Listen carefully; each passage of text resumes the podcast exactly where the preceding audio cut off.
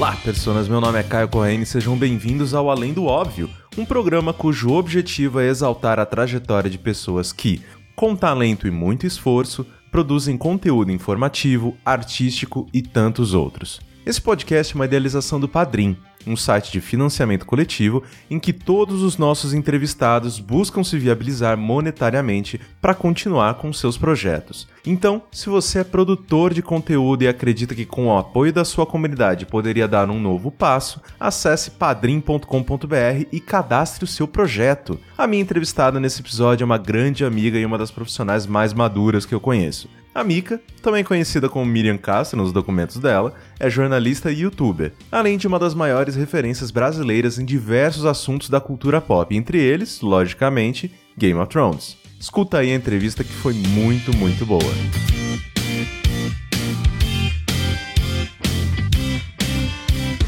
Mika, é um prazer enorme ter você como minha convidada no Além do Óbvio. Seja muito bem-vinda. Poxa, muito obrigada pelo convite, tô empolgada.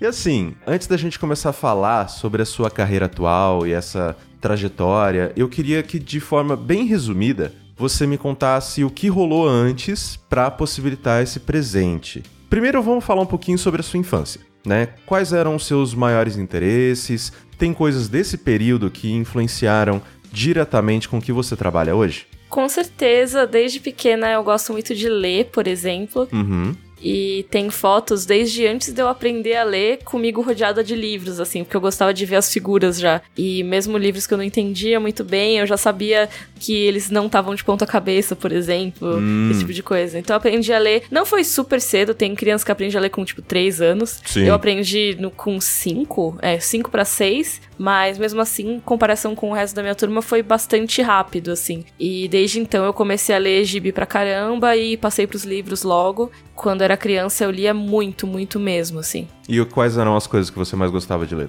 A primeira coisa foi Turma da Mônica, que nem uhum. praticamente todo mundo, eu imagino, né? Eu lia pra caramba a Turma da Mônica. E aí eu comecei a ler livros da biblioteca da minha escola, assim. Logo depois, assim que eu comecei a ler, eu fui para uma outra escola e ela tinha duas bibliotecas, uma para as crianças, uma para a galera um pouquinho mais velha. Então eu sequei essa biblioteca das crianças e aí, a partir da quarta série, quando eu podia ir na biblioteca dos mais velhos, eu comecei a pegar todos os livros aleatórios assim lá também. E eu tive muita sorte também quando eu era criança que aqui em casa sempre foi um ambiente muito de leitura assim. A gente sempre teve muitos livros, minha mãe é professora e ela sempre gostou muito de ler, então as estantes sempre foram recheadas, o que eu sei que é um puta no privilégio, porque tem muita gente que não tem acesso tão cedo assim aos livros. Sim. Mas aqui era simplesmente ir até a estante, pegar alguma coisa e começar a ler.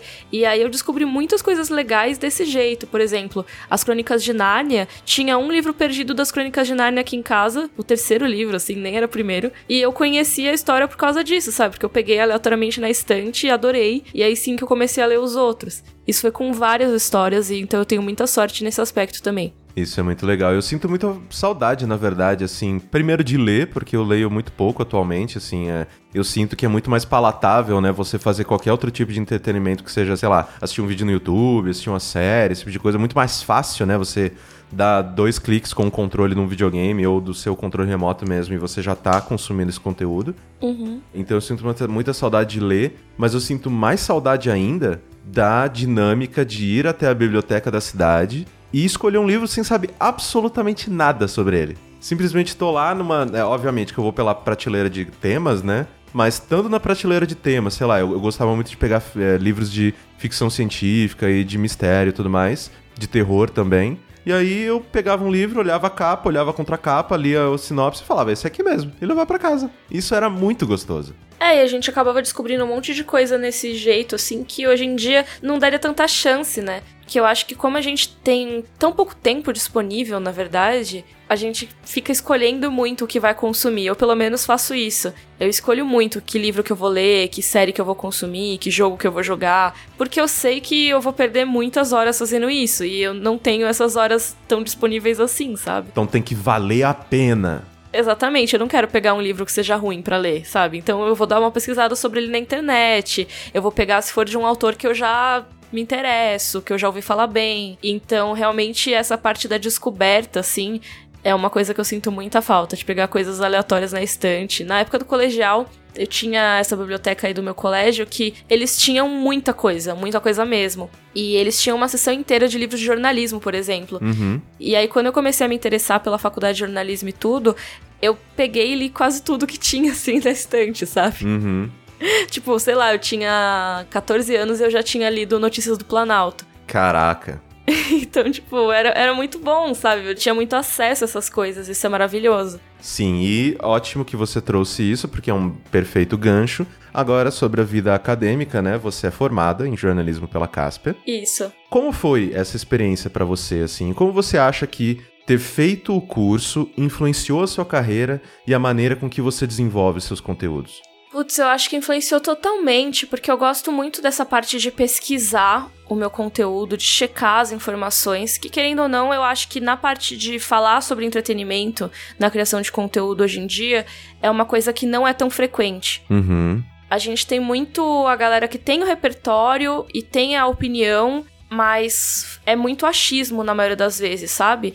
E achismo não é uma coisa ruim, você pode ter sua opinião e não tem problema, mas é muito importante aliar a sua opinião a fatos. Sim. E eu sinto que falta muito isso quando a gente vai falar de conteúdo sobre cultura pop na internet. E eu sempre tento ir atrás das informações, ir atrás de coisas que não foram faladas, de dados que não foram apresentados.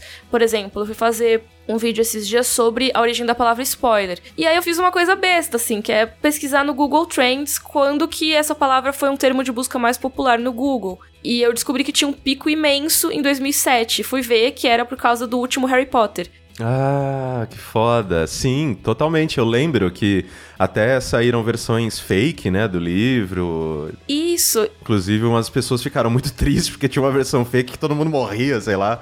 Isso é muito legal, sabe? São informações muito legais que hoje em dia já faz mais de 10 anos isso. Então não é uma coisa que vem à mente imediatamente assim. Mas você viu como você já passou por esse momento, você lembra do que eu tô falando. Tem uma galera que chegou agora no YouTube, que é um pouquinho mais nova, e não viu em 2007 o que rolou com o Harry Potter, sabe? Então, foi uma oportunidade super legal de trazer essa história que os caras investiram milhões de libras para evitar que vazassem spoilers. O cara que tava com o manuscrito, ele sentou em cima do manuscrito no avião para evitar que vazasse. Caraca. e mesmo assim vazou uma semana antes. Então assim, essa coisa de pesquisar e querer descobrir mais dados para apresentar e tudo, eu acho que enriquece meu conteúdo, sabe? E é uma coisa que, tudo bem, eu já tinha essa curiosidade quando eu era mais jovem e tudo, mas com a faculdade de jornalismo eu aprendi a fazer isso de um jeito melhor. Sim, eu sinto que é uma coisa que eu até brinco com as pessoas, né? Que quem vem me perguntar, ah, Corra, você fez jornalismo e tal, eu faço. Eu sempre falo, não, pelo amor de Deus, não faça.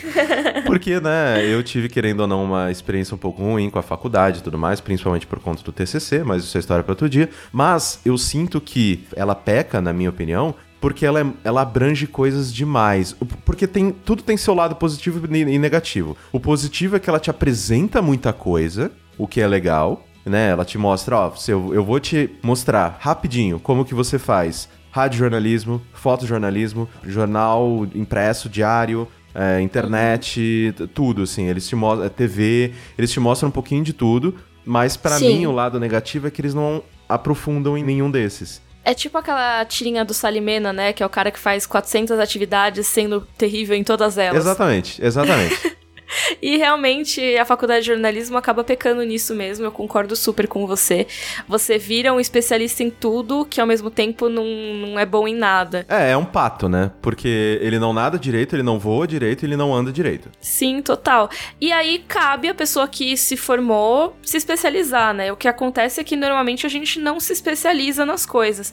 E eu sinto que isso faz muita falta, muita falta. Eu, por exemplo, sinto falta de uma formação mais específica na hora de falar de alguns conteúdos que eu falo. Tô até pensando que formação que eu vou atrás, sabe, para complementar nesse caso. Uhum. Mas tem gente que fica só no. Ah, já, já tem uma faculdade, dane-se, não vou mais me especializar em nada. Exato. Mas não, eu acho que a faculdade de jornalismo ela é muito mais forte se ela é aliada a outra formação, com certeza. Exato, exato, exato. É meio que. É, sempre que eu brinco, não, não faz. É meio que para esse caminho que eu tô querendo andar. De, olha, é legal, é uma experiência bacana, mas eu acho que você precisa complementar com outra coisa. Total. Mas, ainda falando em jornalismo, né? Você passou pelo Estadão, né? Sim, sim. Como foi trabalhar para um dos veículos mais tradicionais do país e como foi esse seu período lá? Cara, eu gostei muito de trabalhar no Estadão. Eu cheguei lá, na verdade, como estagiária, né? Eu comecei, uhum. eu passei, tive duas passagens pelo Estadão. Uma como estagiária e outra depois como um repórter efetivo e tal. Essa de estagiária foi a partir de 2012. Eu tava aí no terceiro ano de faculdade já. E eu fazia a reportagem da coluna do Marcelo Duarte no Divirta-se, uhum. que era o Curiosidade. É uma coluna muito legal sobre curiosidades da cidade de São Paulo. O nome é um trocadilho, que já é muito minha cara. E tinha todo tipo de pauta. E foi meio que uma continuação do meu trabalho anterior, que também era com o Marcelo, fazendo o Guia dos Curiosos. Eu trabalhei no site do Guia dos Curiosos. Ah, legal. Aí eu fazia todo dia conteúdo pro blog do Curioso, então todas as coisas absurdas que aconteciam no mundo. Hoje em dia tem muito. É, esses assuntos são muito populares na internet, né? Você tem vários canais no YouTube que falam disso, fazem lista de coisas estranhas, de curiosidades. E eu fazia isso, esse era meu trabalho, assim. Desde 2010 até o começo de 2012 eu fiquei lá. E depois eu fui fazer isso só que com coisas da cidade de São Paulo pro Marcelo na coluna dele. E o Divirta-se ele era muito diferente, né? Porque ele era um suplemento semanal. E, então eu não cheguei a trabalhar com jornalismo diário. Uhum. Apesar de ter trabalhado no Estadão, eu não trabalhei com jornalismo diário. E fazer as coisas semanais te dá um pouquinho mais de tempo, mas também se exige que você faça muito mais coisa, né? Exato. Então, era mega corrido lá, era muito legal, eu gostava muito, mas era super corrido, porque eu tinha que fazer a reportagem da coluna, e a coluna tinha pelo menos quatro matérias, assim, normalmente, Caraca. por semana. E além disso, eu ajudava no Divirta-se mesmo, porque eu era uma estagiária que tava lá, eu tava disponível para eles me usarem. Exato. Entendeu? Então, assim, ah, vai ter tal capa, precisa checar tal coisa, vai você. E aí me mandavam lá numa loja para ir ver alguma coisa, para cobrir férias de alguma pessoa. Eu fazia checagem de preço de restaurante. Caraca. Quem fala que jornalismo é glamour, jornalismo não é glamour. Nossa, quando você faz esse tipo de checagem de é, lista, né? Atualização de não sei o que. Nossa, que inferno. Realmente. E era bastante coisa, porque, para quem não conhece, o Divirta-se é o guia do final de semana do Estadão, assim. E ele tem roteiro de restaurantes, roteiro de cinema, exposições. Ele é basicamente assim a programação cultural da cidade. Uhum. A parte que eu fazia era de reportagem naquela coluna que eu falei, que é a curiosidade, mas também tinha essas outras partes. Então, a partir do guia de restaurantes, tinha sempre no texto do restaurante falando sobre os pratos, né? Falando que tipo de coisa era servida, né? Porque você precisa contar pro público. Exato. E sempre tinha o preço daquele prato que era citado, porque a pessoa fica com uma noção de quanto o restaurante custa. Tem publicações que optam por colocar só aquele cifrãozinho do lado, aí o número de cifrão quer dizer se o restaurante é caro ou não, sabe? Exato. Tem tipo cinco cifrões é mega caro. Mas no caso do Divirta-se, os pratos eram citados com os preços ali do lado mesmo. E isso tinha que ser atualizado, porque você não podia publicar o preço que tinha sido, sei lá, duplicado no último ano, sei lá. E eu fazia esse trabalho, então tinha, sei lá, uma tarde da semana que eu ficava ligando o dia inteiro. Eu fazia, sei lá, 50 ligações, pelo menos. Sei lá. E, e, ainda tinha os bares, né? E os bares, eles têm sempre uns horários bizarros, cara. Tipo, não dava para falar com a galera dos bares, mesmo quando eu ficava até mais tarde. Porque, tipo, tem bar que os caras, eles simplesmente, ah, vou abrir só na quinta e na sexta. O resto da semana eu não abro. não, só abro quinta e sexta e depois às sete. Foda-se. Tinha lugar que era impossível de checar, sério. Mas, apesar disso, era um trabalho legal, porque eu ia conhecendo, né, os restaurantes. Então, isso me ajudou bastante também depois quando eu voltei pro Estadão. Fui meu segundo trabalho lá, que foi no Paladar, né, no caderno de gastronomia. Sim, fala um pouco sobre essa época. Então, foi quando eu saí do Omelete, eu tinha pedido demissão lá do Omelete, e um pouquinho antes de eu sair, eu peguei esse frila no Paladar. A editora, a Patrícia Ferraz, ela me, me chamou, ah, você não quer fazer uma reportagem de frila e tudo? Me sugeriu uma pauta que era super legal e tudo a ver com o que eu gostava, que era sobre comida de imigrante, que é um dos assuntos que eu mais gostava de cobrir. Uhum. Eu descobri depois que eu gostava mais de cobrir, né? Porque eu ainda não, não trabalhava no Paladar, mas é um dos assuntos que até hoje mais me fascinam, assim, na gastronomia. E ela me passou essa pauta, eu fui fazendo. Beleza, fiz, entreguei. E quando eu já estava no final do meu aviso prévio lá no Melete e tudo, eu recebi uma ligação dela falando: Ah, então, na verdade era um teste, eu quero que você seja minha repórter aqui. Eu, eita! Caraca! E aí eu fui trabalhar lá e foi super legal. Mas assim, é uma área que não tem nada a ver comigo. Eu gosto muito, mas é uma área que eu não fazia parte. Ela me contratou por eu ser repórter e por ela querer alguém que realmente não fosse muito da área, sabe? para não ter os vícios que as pessoas da área pod podem ter e tudo. Porque é sempre uma faca de dois gumes, né, no jornalismo. Quando você entra muito na área, às vezes você pode ficar muito amigo das pessoas e, sabe, você fica meio viciado nas mesmas coisas que já estão sendo feitas. Ela queria alguém de fora, alguém novo. Exato. E ela me chamou. E foi muito legal trabalhar no Paladar, foi uma das experiências mais legais que eu já tive. Eu realmente tenho muita sorte com os meus empregos, assim. Eu conheci muita coisa, eu pude fazer várias abordagens da comida como cultura, como é, herança mesmo, sabe? Como uma coisa que é transmitida pela colonização e pela troca entre povos. Então, realmente é uma coisa que eu curti muito fazer e eu nunca tinha parado para pensar muito bem nisso antes de fazer esse trabalho, sabe? Então, eu agradeço muito por ter tido essa oportunidade, porque foi muito legal. Isso é muito, muito legal. Sem contar que eu viajei o mundo para comer também, o que é muito legal. o que é muito, muito legal, né? Sim. Você citou brevemente, né, o Omelete, né, que uhum. falem bem ou falem mal, é um dos principais portais sobre cultura pop do país. Como foi essa sua experiência por lá? Então, foi super legal ter trabalhado no Omelete também, e foi outra porta que se abriu para mim, né? E, de novo, eu tive muita sorte de trabalhar nos lugares que eu trabalhei. No caso do Omelete, aconteceu que, enquanto eu tava na minha primeira passagem lá pelo Estadão, eu tinha um blog de games que eu abri com um colega meu da faculdade. E eu mostrei, assim, pro pessoal lá do jornal, sabe? Olha, gente, meu blog, não sei o quê. A gente postava umas notinhas, a gente percebeu que tinha coisas que às vezes os portais demoravam um pouco para lançar uhum. e a uhum. gente pegava e soltava rápido, sabe? Mas assim, era um baita site pequenininho, sabe? Era tipo um WordPress, assim, qualquer que a gente fez. Mas era meu orgulhinho naquela época, assim. Uhum. Hoje em dia é meio zoado, mas naquela época era bom. E eu tinha mostrado pra minha editora lá no Divirta-se, ela soube e tal, mas passaram-se alguns meses aí e teve uma grande demissão lá no Estadão. Uhum. Assim, muito grande. E nessa época eu já tinha parado de fazer a coluna do Marcelo Duarte e tinha ficado como estagiária do Divirta-se mesmo. Eu tava cobrindo férias de rotatividade, assim. Então, Sim. saía a pessoa que fazia cinema, eu cobria por um mês, fazia só cinema eu sozinha. Aí saía a pessoa de exposições, eu fazia exposições sozinha.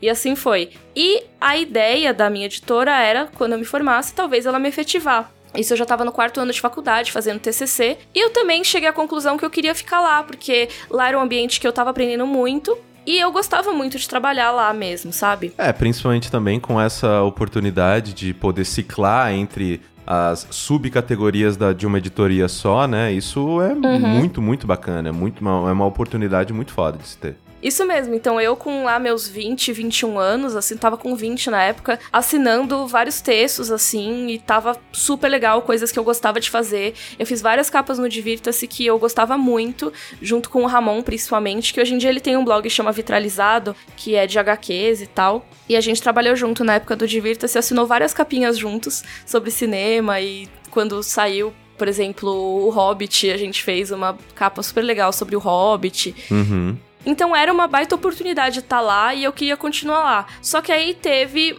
como qualquer jornal, qualquer veículo grande de mídia, teve o famoso passaralho. É. Que manda uma galera embora da redação. Isso sempre acontece. Só no meu tempo de Estadão, assim, nas duas vezes, eu acho que eu vi uns três ou quatro passaralhos. E o Divirta-se, ele ficou meio sem muito muita autonomia, sabe, nessa época.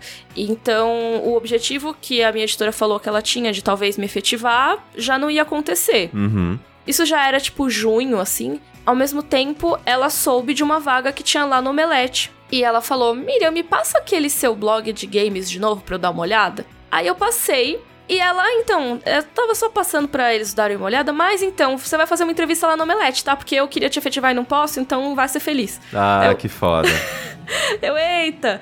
Aí eu fui fazer uma entrevista lá com o Marcelo Hessel no Omelete. E foi super legal, assim, a gente conversou bastante. Eu entrei lá para ser redatora de games no Omelete. Então eu trabalhava fazendo notinhas, principalmente, às vezes um review ou outro. E também era esperado que quem entrava no Omelete participasse dos vídeos, né? Com isso eu comecei a participar de alguns blocos do Omelete TV, principalmente no começo, assim, das coisas de anime, aí depois um pouco mais sobre as coisas de games. E depois quando rolou o bloco X, que foi a Carol que criou, né? A Carol que hoje em dia trabalha comigo nos vídeos de Game of Thrones, a gente se conheceu lá no Omelete. Ela criou o Bloco X, que é esse bloco que é apresentado pelas mulheres, né, da redação. Uhum. Hoje em dia já não existe, mas ficou, acho que no ar por uns dois, três anos, por aí. Mas assim, desde 2015, né, você resolveu ter o seu puxadinho na internet uhum. e desenvolveu o seu próprio canal, que hoje é o seu foco profissional. Como foi esse processo e o que você queria atingir quando você criou o canal? Qual era seu objetivo? Então, quando eu criei o canal, eu ainda estava lá no Paladar, trabalhava como repórter lá no Paladar naquela época ainda, e eu não tinha nenhum objetivo profissional em criar um canal no YouTube. Uhum. Eu criei o canal por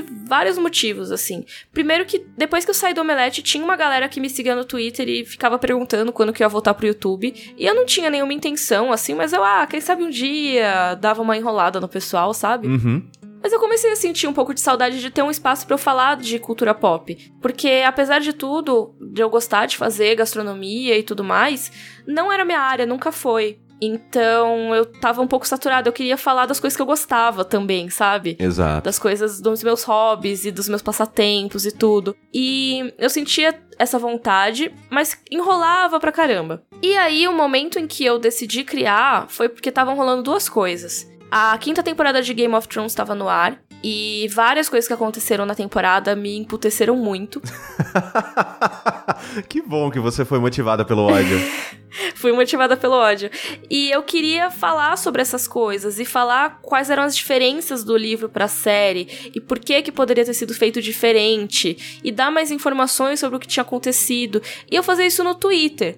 Só que no Twitter as pessoas me xingavam, e me xingavam com razão, porque eu começava a falar um monte de spoiler. Sim. Então quem me seguia pegava spoiler sem querer. Aí eu comecei a fazer SQFM, que era o Curious Cat de antigamente, Sim. né? E eu falava, ah, me mandei perguntas de Game of Thrones, porque desse jeito eu respondia e pra verem a resposta toda, as pessoas teriam que clicar no link. E aí elas viam o spoiler se elas quisessem, entendeu? Sim, era uma escolha delas, exato. Só que tinha mó galera que mandava spoiler na pergunta. e aí também não tava dando muito certo. Aí eu pensei, ou eu crio um blog, ou eu crio um canal no YouTube. Vamos ver o que, que eu faço nisso aí. Mais ou menos ao mesmo tempo, a Carol, que trabalhava comigo lá no Omelete já, naquela época ela ainda tava no Omelete, eu já tinha saído faz mais de um ano, assim. Ela veio falar comigo: Então, Miriam, você não quer gravar um vídeo comigo de teorias de Game of Thrones? Eu tô voltando com o meu canal no YouTube e eu acho que ia ser legal a gente fazer. Eu, poxa, super legal. Até eu tava pensando em montar um canal meu e tudo, então vai ser bom porque aí eu crio e a gente faz o vídeo no seu canal e eu já divulgo o meu. Boa. Aí a gente fez esse primeiro vídeo, que é Quem é a Mãe do Jon Snow, que é a teoria mais famosa aí de Game of Thrones, e é um dos nossos vídeos mais assistidos até hoje. E nisso, assim, no mesmo dia que ia sair o vídeo, eu postei um vídeo bem tosco, assim, no, no meu canal, só dizendo, então galera, não tem vídeo aqui ainda, mas vai ter, então se inscreve. Afinal de contas, eles precisavam de um endereço para ir quando você, né, indicasse. Exatamente. Então, esse foi o meu primeiro vídeo na internet. Não foi na internet, porque eu já tinha feito coisas na internet antes, mas no meu canal foi esse. É um vídeo de, sei lá, 15 segundos, 30 segundos, sei lá. Você fez um Vine no YouTube. tipo isso. E aí uma galera se inscreveu, assim, mesmo sem não ter nada. Acho que já umas mil pessoas se inscreveram, 500, sei lá. E aí, em seguida, eu comecei a fazer alguns vídeos sobre Game of Thrones, principalmente nesse começo, porque ainda tava rolando a quinta temporada. Então, eu fiz um vídeo sobre a polêmica de uma cena de estupro que teve na quinta temporada. Falei sobre os caminhantes brancos, porque eles também foram mostrados de um jeito um pouco diferente. E eu queria tratar sobre isso. Então, assim, eu comecei a fazer vários vídeos e cresceu super rápido. E era engraçado porque eu tava lá no trabalho, assim, né? E eu falando pro pessoal, gente, tipo, subiu mais 600 inscritos desde a hora passada. E aí as pessoas, tipo, nossa, você tá uma superstar, não sei o quê, tipo, eles torcendo e divulgando lá dentro, sabe? Uhum. Começou a dar super certo e o canal começou a crescer e tudo. Mas eu ainda não tinha nenhuma perspectiva de tipo, largar o trabalho e ficar com o canal do YouTube, sabe? Uhum. Porque isso era muito distante, né? Assim, eu sabia que era possível viver de criação de conteúdo, mas eu não me via fazendo isso, porque realmente é uma coisa muito. Tem que dar muito certo para você conseguir, sabe? Sim, e assim, e qual que foi o momento, né, em que você percebeu, ok, eu consigo viver disso? Né, o meu trabalho aqui é o suficiente para pagar as minhas contas e eu seguir 100% nesse objetivo? Isso foi mais ou menos em 2016, na época que eu lancei o Padrim, na verdade. O que tinha acontecido nesse meio tempo, assim. Eu criei o canal foi em maio de 2015. Aí, lá pro final de 2015, tipo setembro, assim, eu pedi demissão do Estadão. Não foi para viver do canal. Hum. Eu pedi demissão porque eu senti que realmente gastronomia não era a minha área. Para ser uma boa repórter de qualquer área, você tem que ficar imerso nessa área, né? Você tem que estudar e tem que acompanhar todas as notícias e ler sobre isso pra caramba e frequentar a área, né? Sim. Você tem que viver. Tá imerso. Exatamente. Você não vai saber os furos se você ficar em outro assunto. Você tem que frequentar os restaurantes, você tem que ler os blogs, você tem que conversar com os chefes. E eu senti que eu tava deixando de fazer as coisas que eu gostava mais em prol disso. Claro, é meu trabalho, sabe? Eu tinha que fazer. Mas todas as horas do meu dia estavam sendo dedicadas a isso e eu não tava me sentindo tão feliz assim. Então, eu decidi que eu ia sair do jornal e fazer frila. Uhum. Ficar como jornalista frila. Na época eu já fazia algumas coisas como freelancer, além do jornal. E também rolou uma coisa que, tipo, eu passei no mestrado em Portugal e eu queria ir pra lá. E eu quase fui, mas não fui. Eu desisti de última hora. Por quê? Cara, várias coisas, mas principalmente assim, eu fiquei em dúvida entre como eu ia me sustentar lá. Uhum. Porque, querendo ou não, apesar de ser um custo de vida baixo para Europa, Portugal é em euro. Sim. Se você continuasse né, desenvolvendo trabalhos em português aqui pro Brasil, você ia ainda receber em real, que é muito desvalorizado né, em relação ao euro. Isso, exatamente. Então eu ia ter que conseguir. Sem contar que, assim, de longe é um pouco mais difícil de você conseguir os frilas. Mesmo, ah, beleza, hoje em dia qualquer um trabalha de qualquer lugar, isso é verdade. Mas existe ainda uma certa barreira de, tipo, você não pode ir numa reunião, você não pode fazer uma matéria local presencialmente, tipo, no Brasil, porque você tá longe. Exato. Então, assim, eu tinha uma insegurança quanto à estabilidade que eu ia ter lá financeiramente, sabe? Uhum. Além disso, eu também tava em dúvida quanto ao canal, porque o canal tava crescendo, tava legal. No final de 2015 eu já tava com quase 50 mil inscritos, eu acho. E eu pensei que, como eu não talvez não conseguisse tantos freelas no Brasil enquanto eu estivesse lá, eu ia ter que conseguir um outro trabalho qualquer lá. Tipo, sei lá, garçonete, Uhum. qualquer coisa. E nisso, assim, fazendo mestrado, trabalhando o dia todo, quando que eu ia fazer vídeo pro YouTube? Exato. Pode ser que eu conseguisse, mas talvez eu tivesse que deixar quieto. Então foi mais ou menos essa decisão que eu tomei. Tinha outras coisas também. Meu avô tinha passado o ano muito doente, e aí eu também queria ficar um pouco mais com a família, esse tipo de coisa. Então, assim, no fim das contas, foi bom eu não ter ido. Sim. Porque realmente. Depois que meu avô faleceu, e ele faleceu no final de 2015 mesmo, a gente teve uma dificuldade muito tensa de grana, então assim, foi bom não ter ido. Mas o que aconteceu foi que eu tava em casa nesse período, assim. Eu fiquei 2016, o ano todo, trabalhando de casa. E foi o ano que eu realmente consegui fazer o canal crescer. Ele. Eu não lembro agora com quantos inscritos eu terminei 2016, mas foi bastante, assim, tipo. Porque teve a temporada de Game of Thrones e. Esse é um momento de crescimento muito grande sempre, Sim. né? Apesar de eu falar de outros assuntos no canal, sempre tem um baita pico de crescimento de inscritos nessa época que é quando exibem a temporada. Então eu bati 100 mil logo no meio do ano, assim. Continuei crescendo e aí começaram a surgir as primeiras oportunidades de merchan, né? De fazer divulgação de produtos no canal do YouTube. Com isso, eu comecei a ver o YouTube como uma possível fonte de renda. Porque antes era só, tipo, ah, de vez em quando cai um AdSense aqui, um AdSense ali. É, Mas era uma coisa bem pouquinha, sabe? exato. Ah, dá pra comprar uma lâmpada nova, né? É, tipo isso, sabe? Aí até o final de 2016, eu tava já com alguns merchants, tava dando pra eu viver com isso, assim. Mas lógico, eu conseguia viver porque eu moro com a minha família, eu não pago aluguel, eu não tenho filhos. Uhum. Então, assim, não é que era muita grana que tava entrando. Era uma grana que, assim, tava dando, sabe? Exato. eu pensei, tá, eu quero dar um próximo passo. Mas, pra eu dar esse próximo passo e me dedicar mais ao canal, eu não posso fazer tantos frilas como jornalista. Porque, querendo ou não, uma coisa atrapalha muito a outra. São dois empregos, sabe? Exatamente. O mindset é completamente diferente. O quanto de tempo que você acaba tendo que é, oferecer pro freela, às vezes é mais do que você planejou, e aí as coisas começam a meio que sair dos trilhos. É bem complicado essa vida de. Primeiro, não sei quanto eu vou ganhar no final do mês. Segundo, eu não sei quanto eu vou trabalhar nesse mês. Sim, É muito inseguro, né? totalmente insegura. E foi uma coisa que eu botei na balança, sabe? Então, assim, desde o começo do canal, os primeiros vídeos de todos fui eu que editei. Mas desde o começo do canal, assim, dos, sei lá, passou alguns meses, eu trabalhava com editores de vídeo já. Porque eu sentia que quando eu editava, eu demorava para fazer as coisas querendo ou não, assim, mesmo eu aprendendo, não sei o que, eu sempre demorava. Teve um vídeo que eu demorei 24 horas para editar e nem era difícil, o vídeo é todo tosco, mas é porque eu não, não, sou desse meio, Exato. entendeu? Então tudo que eu ia fazer eu tinha que procurar tutorial. Então, assim que eu pude, eu peguei a editora para trabalhar comigo. Foi passando tempo assim, e editores têm que ser pagos. Sim. Porque eu acredito que todo trabalho tem que ser remunerado, sabe, de alguma maneira. Então, todo mês eu pegava um pouquinho para pagar esses editores. E gerava outros gastos, né? Tipo, tinha. Ah, beleza, então eu vou fazer live, eu tenho que ter uma internet melhor. Ah, eu vou subir vídeo, tem que ter internet melhor. Eu vou contratar editor, mas eu tenho que também olhar os projetos, sabe? Porque algumas coisas eu mesma que mexo.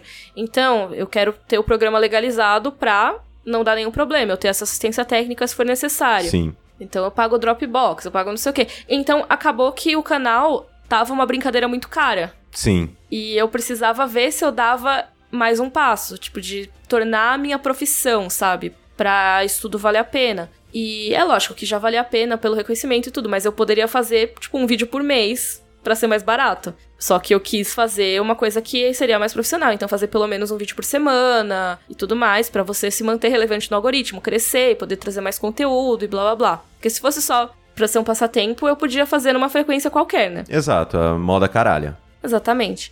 E aí, eu decidi fazer uma campanha de financiamento coletivo. E fui muito inspirada pelo pessoal da jogabilidade. Eu conversei muito com o André e por vários meses antes de, de tomar a decisão de fazer a campanha. Mas foi a melhor coisa que eu fiz, assim, porque isso pôde me dar mais segurança pra seguir nessa profissão, sabe? No começo de 2017 eu ainda fiz uns freelas, porque o dinheiro do padrinho vai todo pro canal, então eu não pego dele para viver, sabe? Uhum. Então, teve uma época que tava meio difícil dar grana para viver e eu tive que fazer frila, mas a ideia é que o Padrim banque pelo menos parte dos custos do canal. Então, hoje em dia, ele é para pagar as editoras, basicamente. Uhum. Então, é, falando exatamente sobre isso, né, quando você abriu a sua campanha de financiamento coletivo, né, através do Padrim, inclusive, beijo Pedro, beijo Bruno, amo vocês, continuem me pagando. você meio que já deixou, né, claro, mas o que esse apoio direto do público representa para você? Porque o que ele faz, a gente sabe, você acabou de dizer. Ele ajuda, né, a pagar a edição dos vídeos e tudo mais. Mas para você assim, esse apoio direto, porque querendo ou não, por mais que a gente seja jovem, a gente já meio que tá na internet há um bom tempo, né? Trabalhando com isso há uma caralhada de tempo. E a gente vem de uma internet que é muito ok, a gente precisa do público para que eles nos tornem relevantes, e aí, conforme nós nos tornamos relevantes, as marcas nos dão dinheiro. Hoje em dia, campanhas como a sua, é, jogabilidade, mamilos, tem vários desenvolvedores de conteúdo que escolheram pular este meio do campo, né? Obviamente que o dinheiro das empresas, o dinheiro do, de merchan, ele continua existindo, muito bem, obrigado, por favor, mandem merchan, mas vocês também escolheram pular um pouco esse meio de campo e ir direto em quem gosta do trabalho de vocês e falar: "Ah, dá uma graninha aí se você quiser, se você gosta do projeto, para ajudar". Então, o que esse movimento todo de quem gosta do seu trabalho o suficiente para te dar dinheiro, o que, que isso representa para você? Eu acho uma das coisas mais incríveis que já aconteceram na minha carreira, assim. Foi muito legal. Quando eu lancei a campanha no Padrim, meu canal já não era super grande, assim. Eu, sei lá, tava com cento e tralala mil inscritos. Uhum. Que pra YouTube é um número relativamente baixo até, considerado um canal de pequeno a médio porte. E quando eu lancei, a resposta foi muito boa. Foi uma coisa que eu não imaginava, assim. Logo de cara, centenas de pessoas viraram meus padrinhos, sabe? Isso foi muito legal e foi uma coisa que me mostrou que as pessoas estão dispostas a ajudar e a fazer parte do conteúdo, sabe? Sim. Elas não querem só assistir passivamente, elas querem fazer parte da opinião delas. E é lógico que a gente vê isso pelos comentários, mas você vê uma pessoa efetivamente indo para participar dos seus grupos, sabe, exclusivos, uma pessoa que tá lá sempre por você, que quer receber o conteúdo com antecedência, que quer alguma coisa exclusiva. Tem vários tipos de recompensa no Padrim, né? Mas você vê que as pessoas vão atrás disso, sabe? Ou às vezes elas nem querem essas recompensas, mas elas querem só ajudar de alguma maneira. Sim. E essa é a maneira que elas encontram de mostrar que elas te apoiam. Isso foi sempre muito forte para mim. Inclusive, assim, eu tive algumas crises nesses últimos tempos. Assim, de volta e meia eu tenho umas crises com o meu conteúdo, com o que eu tô produzindo e tudo mais. E o pessoal do Padrim é sempre o mais compreensivo. É sempre a galera que apoia, assim, tudo. Que eu converso e eles entendem e eles dão sugestão e todo dia a gente conversa no grupo do Telegram o dia todo e fica falando de vários assuntos, tipo, como é o jeito correto de comer açaí e esse tipo de coisa. É porque tem um moderador, inclusive, beijo Rod, que é um dos moderadores lá do grupo. Ele e a Letícia são os moderadores. E beijo pra Letícia também, né? Eu não vou deixar ninguém com ciúme. O Rod é paraense. Ah, e aí lá eles comem vixe. açaí de verdade. É, açaí salgado, socorro, nunca na minha vida, credo. É gostoso. Eu fui pra Belém esse ano e é uma gostosa. É, eu morei em Manaus e eu comi também. Não. Ah, é verdade. Ah, meu Deus, socorro, não, credo. Ah, eu gostei.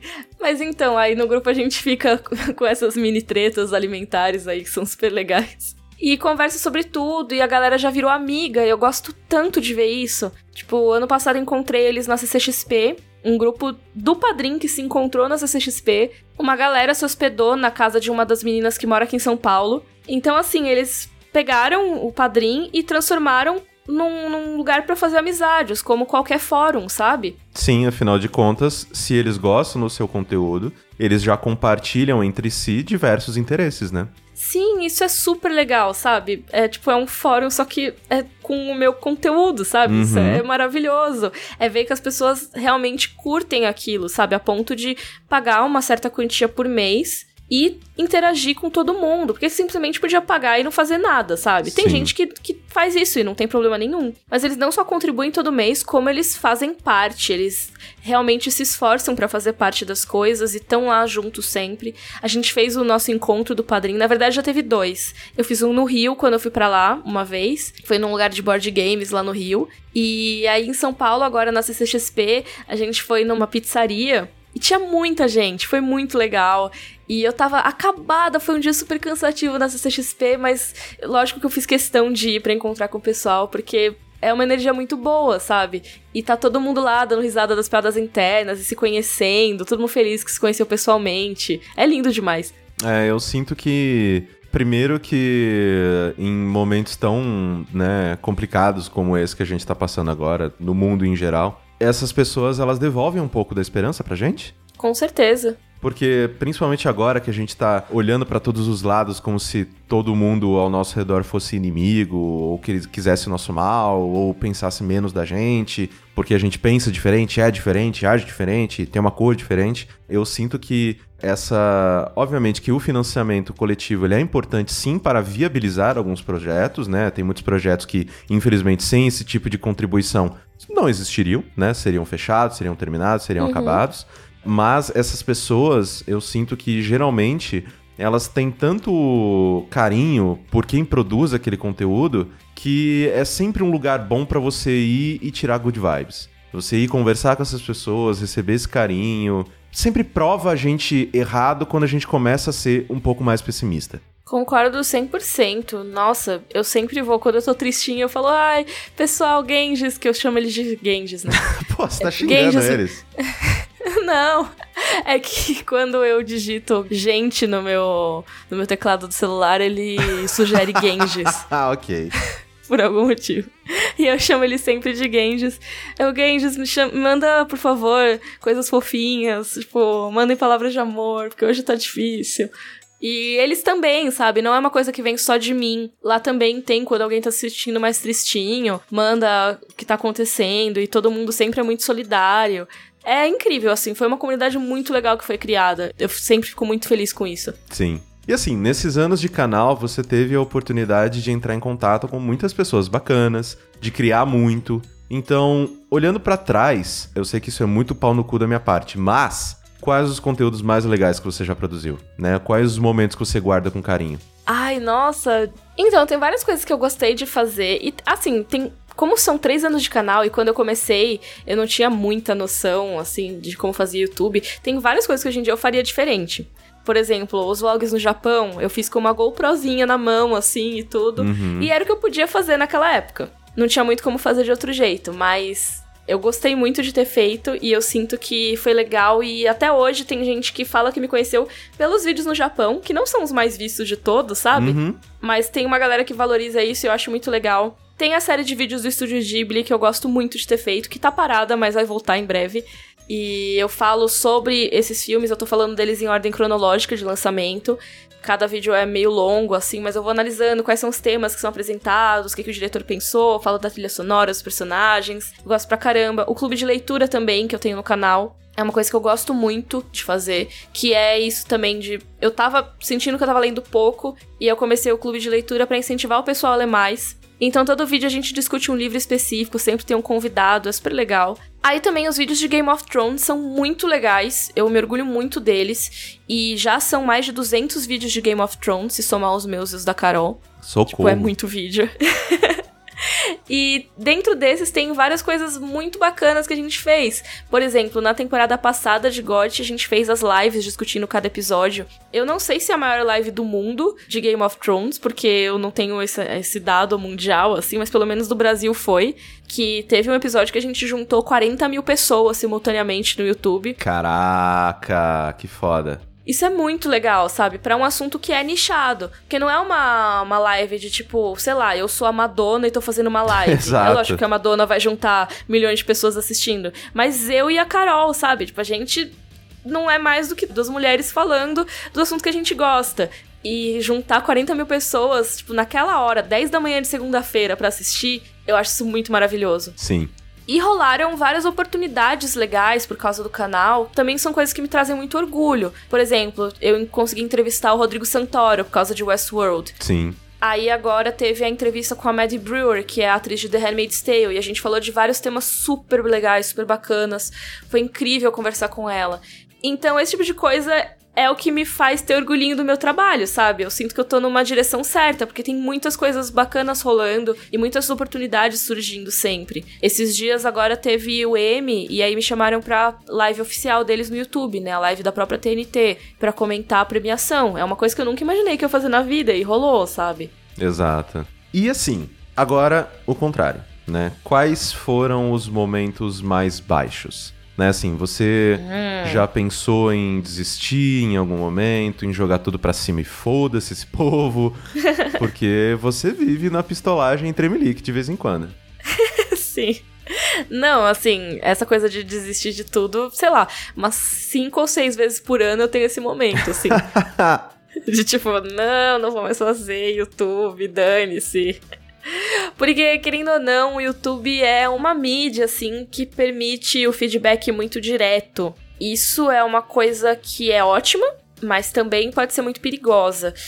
Porque muitas pessoas, quando falam com a gente, elas não, não se tocam que tem uma pessoa do outro lado da tela. Exato. Então, dependendo da maneira como falam, se você não tá num dia bom, aquilo ressoa de um jeito que você fica muito abalado, sabe? E não é comentário tipo, ah, eu sou feia, eu sou gorda. Porque isso, apesar de ser uma merda, eu já me acostumei. Uhum. Mas é comentário, tipo, às vezes falando de alguma coisa específica do meu conteúdo que eu já tava um pouco insegura e a pessoa fala eu, putz, é isso, eu sou um lixo mesmo. Exato. Então quando rola esse tipo de coisa, me desencoraja muito, sabe? Mas assim, tem que ser num dia muito específico. Então, se você é meu hater, não vem fazer o comentário agora, porque eu estou num momento muito bom, tá? Mas eu sinto também que isso diz muito sobre nós mesmos também, no sentido de que a gente escolhe isso também, né, de vez em quando. Que a gente, sei lá, você posta alguma coisa na internet, tem centenas de comentários positivos falando que gostaram, ou críticas positivas, assim, tipo, ó, gostei muito, mas isso aqui, isso aqui e tal, e coisas que você concorda, que você pode mudar, melhorar e tudo mais, mas a gente escolhe pegar aquele belíssimo filho da puta que não perdeu mais do que um minuto escrevendo aquela bosta pra destruir o nosso dia. Total. E é uma coisa que tem que ser muito evitada, assim. Então, nesses últimos meses, assim, eu tenho feito esse exercício de realmente tentar enxergar as coisas mais positivas e levar as coisas de um jeito mais positivo também. Tem funcionado muito, mas é uma coisa que é muito frequente com a galera que cria conteúdo, né? toda hora você vê alguém surtando. Toda hora. E você tem que tomar muito cuidado para não ser o próximo. O que é horrível de dizer, mas infelizmente é o que rola. A criação de conteúdo é um serviço que traz muita pressão. E sempre que eu falo isso, aparece alguém falando: Ah, mas vai ser médico então, cirurgião, para ver o que é pressão de verdade. tipo, eu sei, sabe? Mas uma coisa não nega a existência da outra. A pressão que um policial sofre com certeza é muito diferente da pressão que eu sofro. E, tipo, eu não tô querendo comparar as duas coisas, mas não quer dizer que toda profissão seja um passeio no parque, sabe? Exato, exato. E, e toda profissão tem seus altos e baixos, toda profissão tem o seu, a sua carga de responsabilidade, né? Então, a, a diferença do criador de conteúdo é que você está exposto ao escrutínio do público, né? Então, uhum. a partir do momento que você se coloca na frente desse público, que você fala, olha, é isso aqui que eu tenho a oferecer, é uma pressão sim, cara. E, tipo, é, obviamente que, né, a gente não tá aqui no meio de uma guerra com a, um rifle na mão, mas ao mesmo tempo você, sim, você fica... Porque por mais que muito conteúdo ele seja assim, criado meio que de forma automática, ah, beleza, preciso fazer isso aqui mesmo, então vai desse jeito, mas tem muita coisa que a gente produz que é um pouco de reflexo do que a gente é por dentro, né? E é importante pra Sim. gente, é, é delicado, e é uma coisa que você tem carinho. Então, quando. É a mesma coisa que você pegasse, sei lá, você tem um filho, aí você coloca uma foto dele na, na internet e as pessoas tem, acham que tem o direito de falar: pô, mó feio essa porra, hein? caralho! É tipo isso. É meu filho. Porra! Fala isso na minha frente que eu te dou um soco na boca, velho. Você tá louco?